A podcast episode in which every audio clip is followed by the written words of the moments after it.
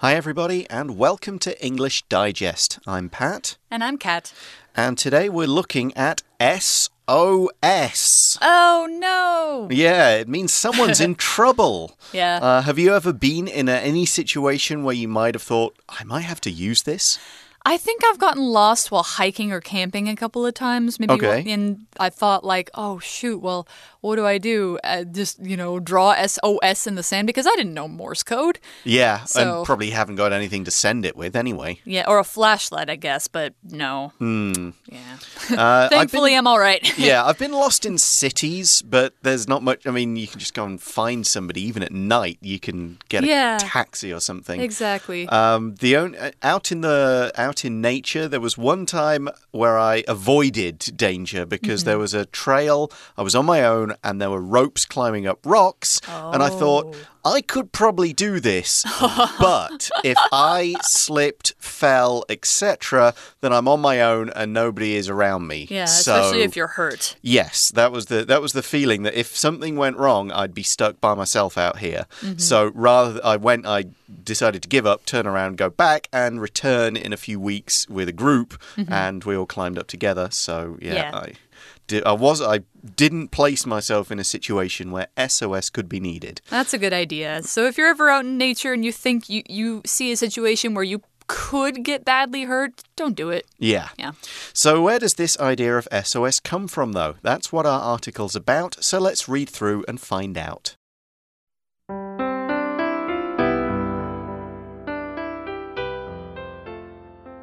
Around the world, people know that the letters SOS are a call for help. But why is this code universal? We know that it was designed to be short and easy to send, which is vital when an emergency situation occurs. However, that doesn't explain why people in every country use it. In order to fully explore the story behind SOS, we need to go back to the early 1900s. At that time, wireless communication was becoming common on ships, and Morse code had become well established throughout the US and Europe. However, there was no prevailing standard, so there were many sets of abbreviations being used in different countries. For example, British radio telegraph operators used CQD for distress calls because CQ addressed all stations and D stood for distress. Thus, CQD was understood to mean all stations distress. In 1905, Germany adopted SOS. The next year, at a convention to discuss radio issues in Berlin, delegates advocated making the SOS signal universal. It soon spread through Europe, but wasn't officially adopted by the US until 1912 after the sinking of the Titanic. A typical misconception is that SOS stands for Save Our Ship or Save Our Souls, but neither is correct.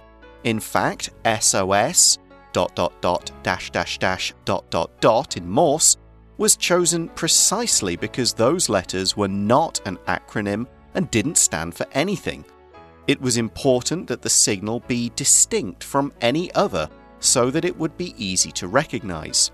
It's also straightforward to send in Morse code, and it looks the same upside down or in reverse.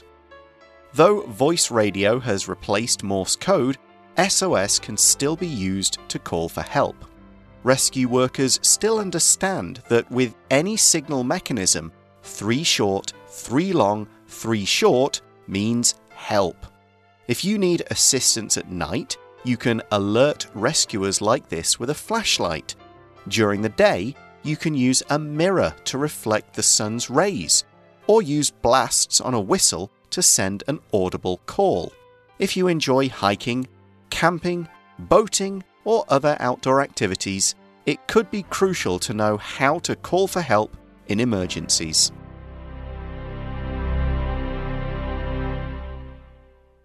All right, so we start out by learning about SOS, the history of the famous distress call. So, a distress call, right off the bat, is a call for distress. Well, a call about being in distress. If you're in distress, that means you're in trouble. means you really need somebody's help, just like we've been talking about. So that's when you would send out a distress call of some kind. Exactly. You could think of like an army base under attack would send out a distress call. Yeah, like maybe a siren. Yeah, somebody lost in the yeah. Just, it's almost like an air raid siren, but that mm -hmm. means kind of danger is coming rather than we're in danger. Send help. Mm. So, yeah, that's the distress call. And we know around the world, people know that the letters SOS are a call for help. It's not just in English, it works in any language. Exactly. Yeah. So, and that makes it universal. And you ask the question, but why is this code universal? And I think you kind of just answered it, Pat. But uh, there is more to explain to it than that. We know that it was designed to be short and easy to send, it's only three letters, SOS, which is vital when an emergency situation occurs. Yeah, you don't want to waste any time. Right, or, or you know, make it difficult to send, like, oh, how do I do this? Mm -hmm. Like, no, we need it to be easy and quick and something anybody can learn and remember and do. Yeah. However, this doesn't explain why people in every country use it. And that makes sense. Uh, this is old enough so that not everybody in the world was always talking to each other easily. Mm -hmm. So you could imagine all a bunch of different countries creating their own little signals to use that's only really understood by speakers Them. of their language or Yeah. people from their country. Yeah, exactly. So, how did this actually become kind of something the whole world understands? And we say, in order to fully explore the story behind SOS, we need to go back to the early 1900s. So, this has been around for over a century. Yeah, maybe about 120 years, Mm. something like that. So, what the next paragraph begins by saying is at the time, at that time, wireless communication was becoming common on ships. What do you know? They had Wi Fi. Mm. Just kidding. And Morse code had become well established throughout the US and Europe.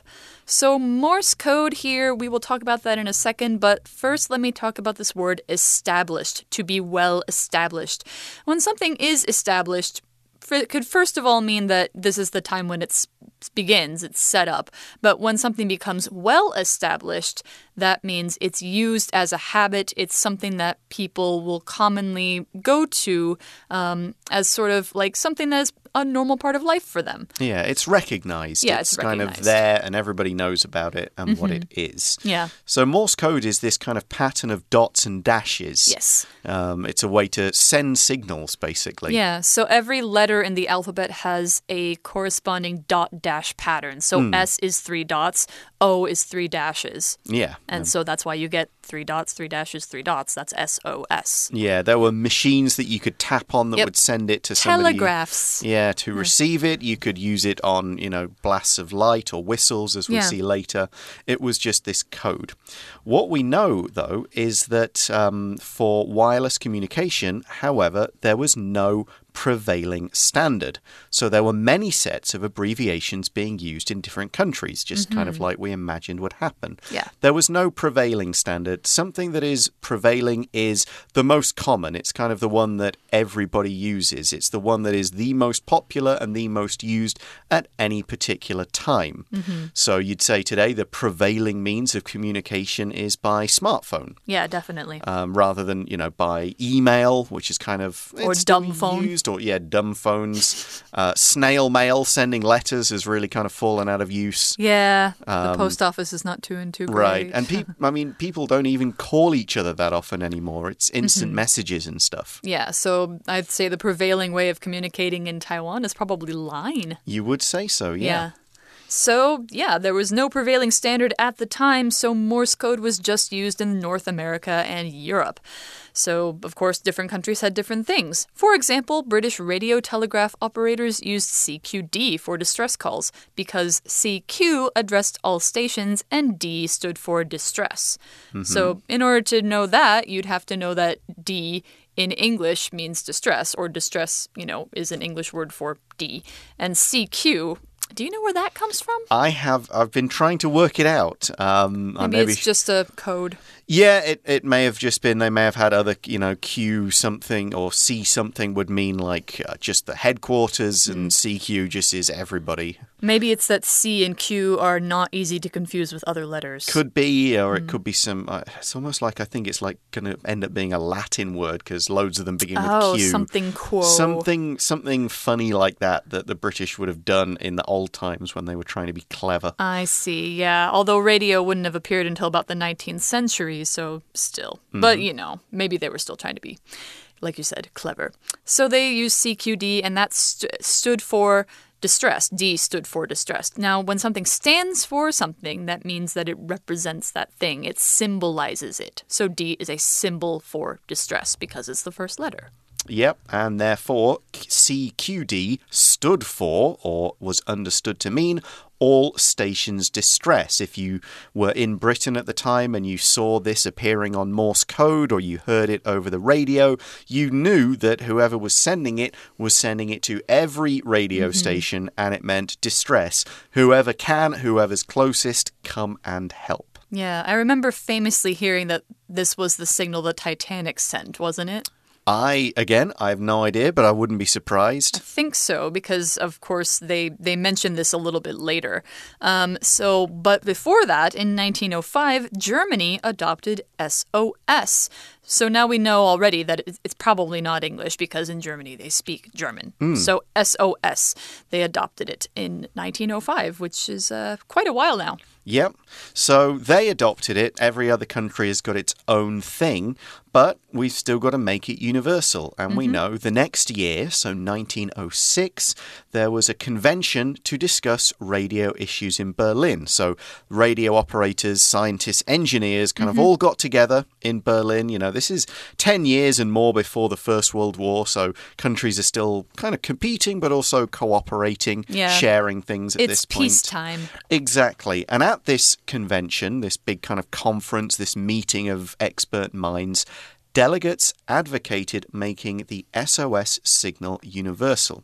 So a delegate is kind of like a representative. It's somebody who has been chosen to go to a certain place and sort of act for and speak for a larger group. For mm-hmm. example, when we vote for people, what we're voting for is a delegate for our area to go to the governing body, the parliament, or what it, the legislative, the Lifa Yuan, whatever you call it, and say, You are representing our area. You Yep. should speak about our views and our problems and, you know, vote for our opinions and what we want to say. That's why we've chosen you as our guy or mm-hmm. girl. Yeah, exactly. And when they advocate for something, well, what you advocate for, you speak up for. You speak in favor of it. So if you are an advocate, which is the noun form of advocate, um, you are a person who has a strong belief in something and you want to push that belief and make sure that other people hear it and can follow it. So advocating for something means to speak in favor of something. So they're basically speaking in favor of making SOS universal. Yeah, so maybe Germany chose a handful of engineers and said, right, you guys, you go there, you explain what we've come up with, this SOS idea, tell everybody why it's good, you know, and.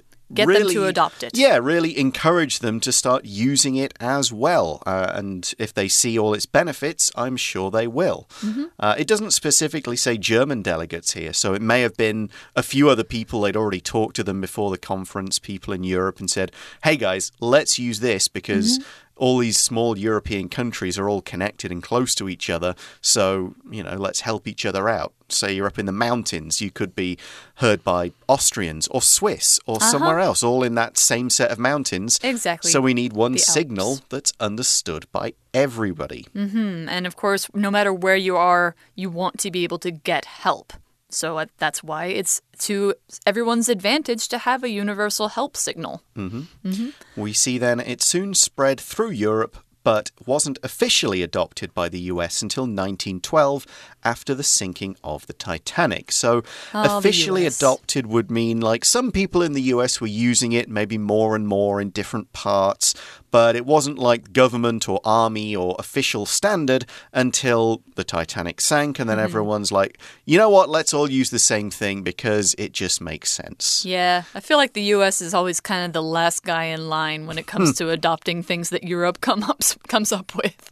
Well, I'm sure everybody had their, maybe at this conference, this convention, everybody had their own idea, and they're like, no, you should use ours because. Yeah, Um, I don't even know what the US signal was before SOS. No, I mean, we've got the British one. Maybe there was, you know. Maybe they were using that. Could have been a different pattern. Because there was a lot of ships going across the Atlantic between the UK and the Hmm. US at that time. So maybe we also use CQD. Yeah, it could be, or maybe there was just another one. You know, it could have been something like "Save Us" or something. Ah. something basic. You know, Yeah. any kind of code. Help. H So- E L P. Yes. Well, we'll look a bit more into SOS and what it means and why it was chosen and what its advantages are in just a moment. But right now, we'll take a short break.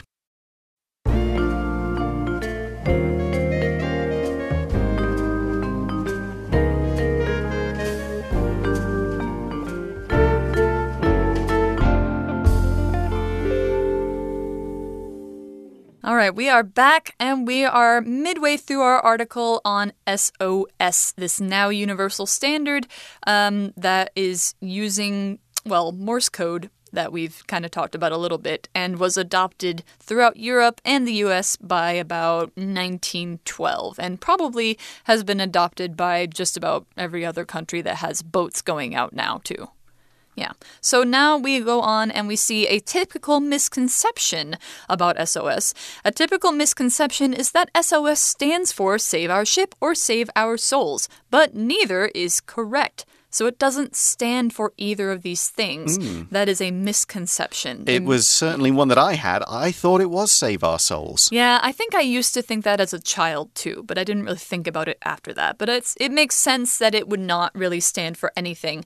And like I said, it's a misconception. It is a wrong belief. That's what misconception means. When you see mis, that means wrong or uh, negative, and then concept is an idea. So a misconception is having the wrong idea. It just means that you, um, you know, heard this information, which probably somebody thought was the right thing, but it's actually um, not the truth, even though a lot of people may believe it is, which is why it's a typical misconception or a common misconception. Right. So, what does SOS stand for?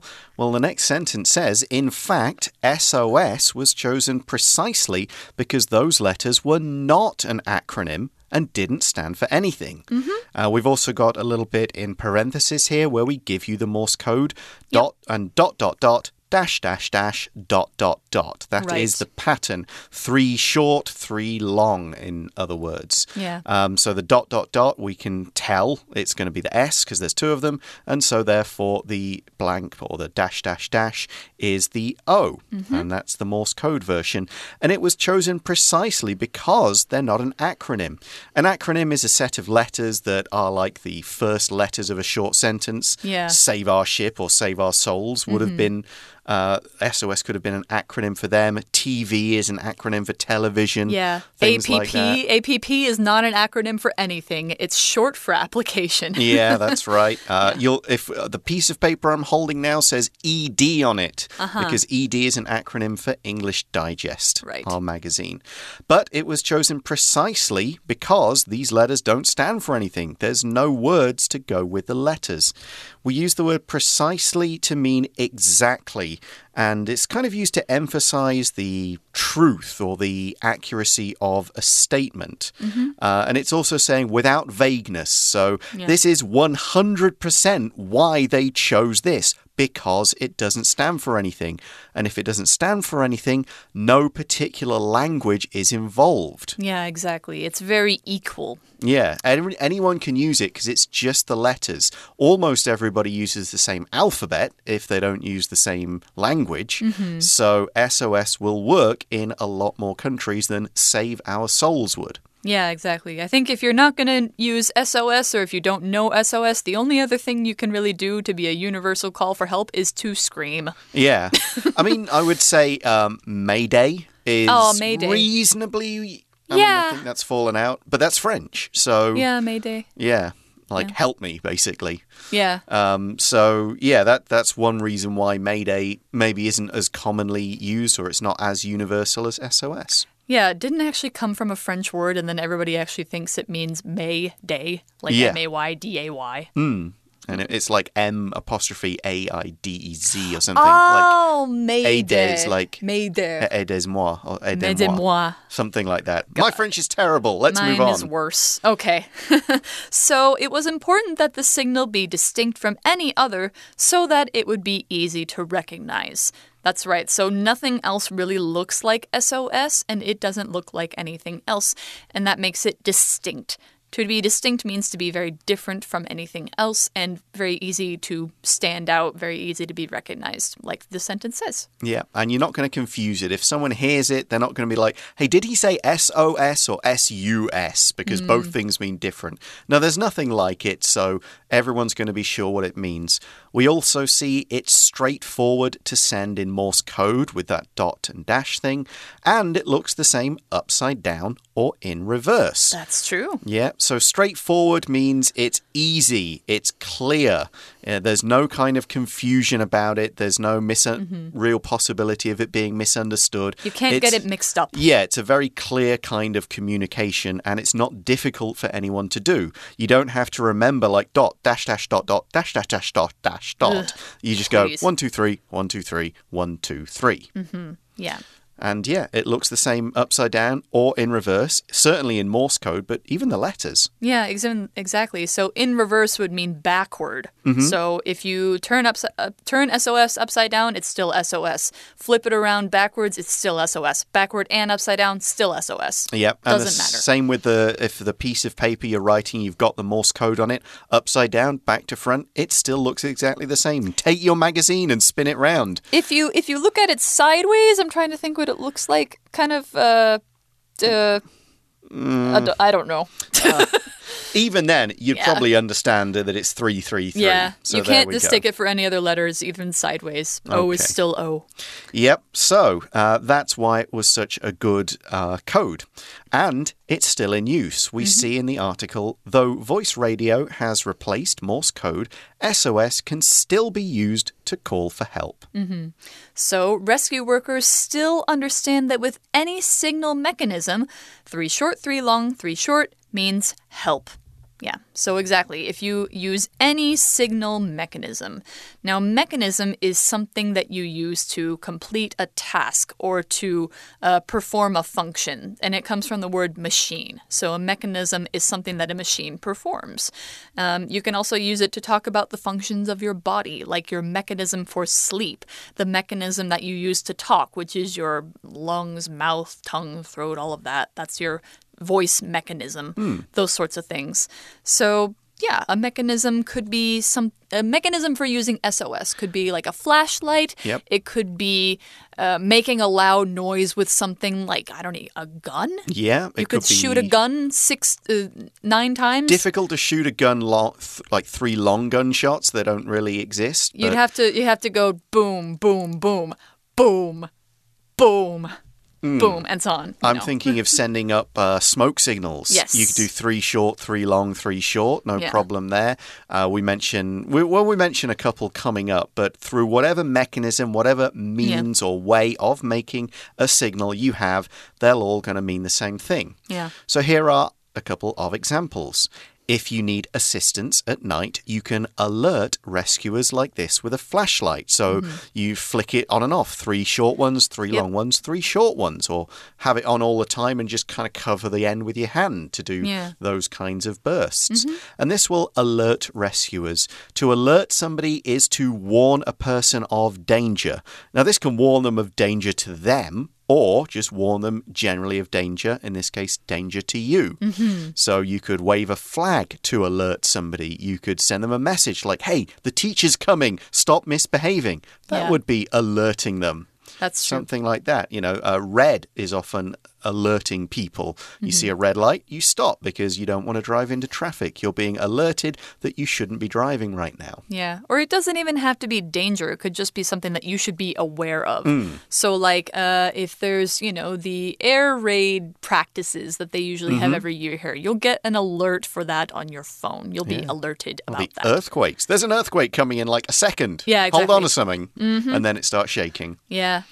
So, what else can you do? During the day, you can use a mirror to reflect the sun's rays, or use blasts on a whistle to send an audible call. So, blasts on a whistle and send an audible call. To blast would be to blow into the whistle really, really hard because that's what you have to do in order to get the whistle to make a sound.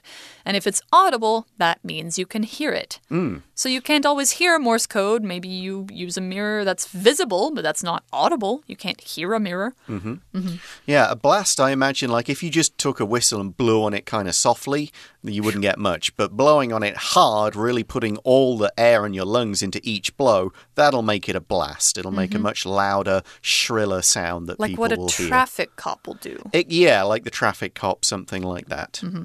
So the article concludes by saying if you enjoy hiking, camping, boating, or other outdoor activities, it could be crucial to know how to call for help in emergencies. Mm-hmm. So yeah, we've we've talked about being outside. Uh, being outside boating is a good one because there are a lot more dangers out there on the water, and Yeah. help could be a lot further away. But in some ways, it can be easier to send it because there's no hills in the way. So True. A signal could be seen from further off. But yeah, you might really need help if you're at trouble at sea. Mm-hmm. People are likely to be a lot further off. Yeah, which is when you want a radio. Mm, So, yep, any any kind of situation where you might be outside, it could be crucial. It could be really important. You know, we use the word vital in the first paragraph, means kind of important for your life. So, all of this kind of stuff is about saving yourself in a very difficult or dangerous situation. Yeah, exactly. So, this knowing SOS and knowing how to make SOS in any way that you can could actually save your life. Yeah, I mean, even if you can kind of find two sticks and sort of bang them together, that could that could still get you something. Make a noisy noise. Yeah, just just kind of yell, sort of ah ah ah ah ah ah ah ah. ah. Yeah, that that would be a distress call. That would be a form of SOS in Morse code. Yeah. Yeah, that's all there is to it, really. Just uh, you know, there's a lot of a lot of stuff we can talk about in this article, but the main message is remember that signal just in case. Yep. You never know when you might need to use it. Exactly. So, that's all we've got. Yep. Thanks for listening to us today, everybody. For English Digest, I'm Pat, And I'm Kat. and we'll talk to you again soon. Bye bye. Bye.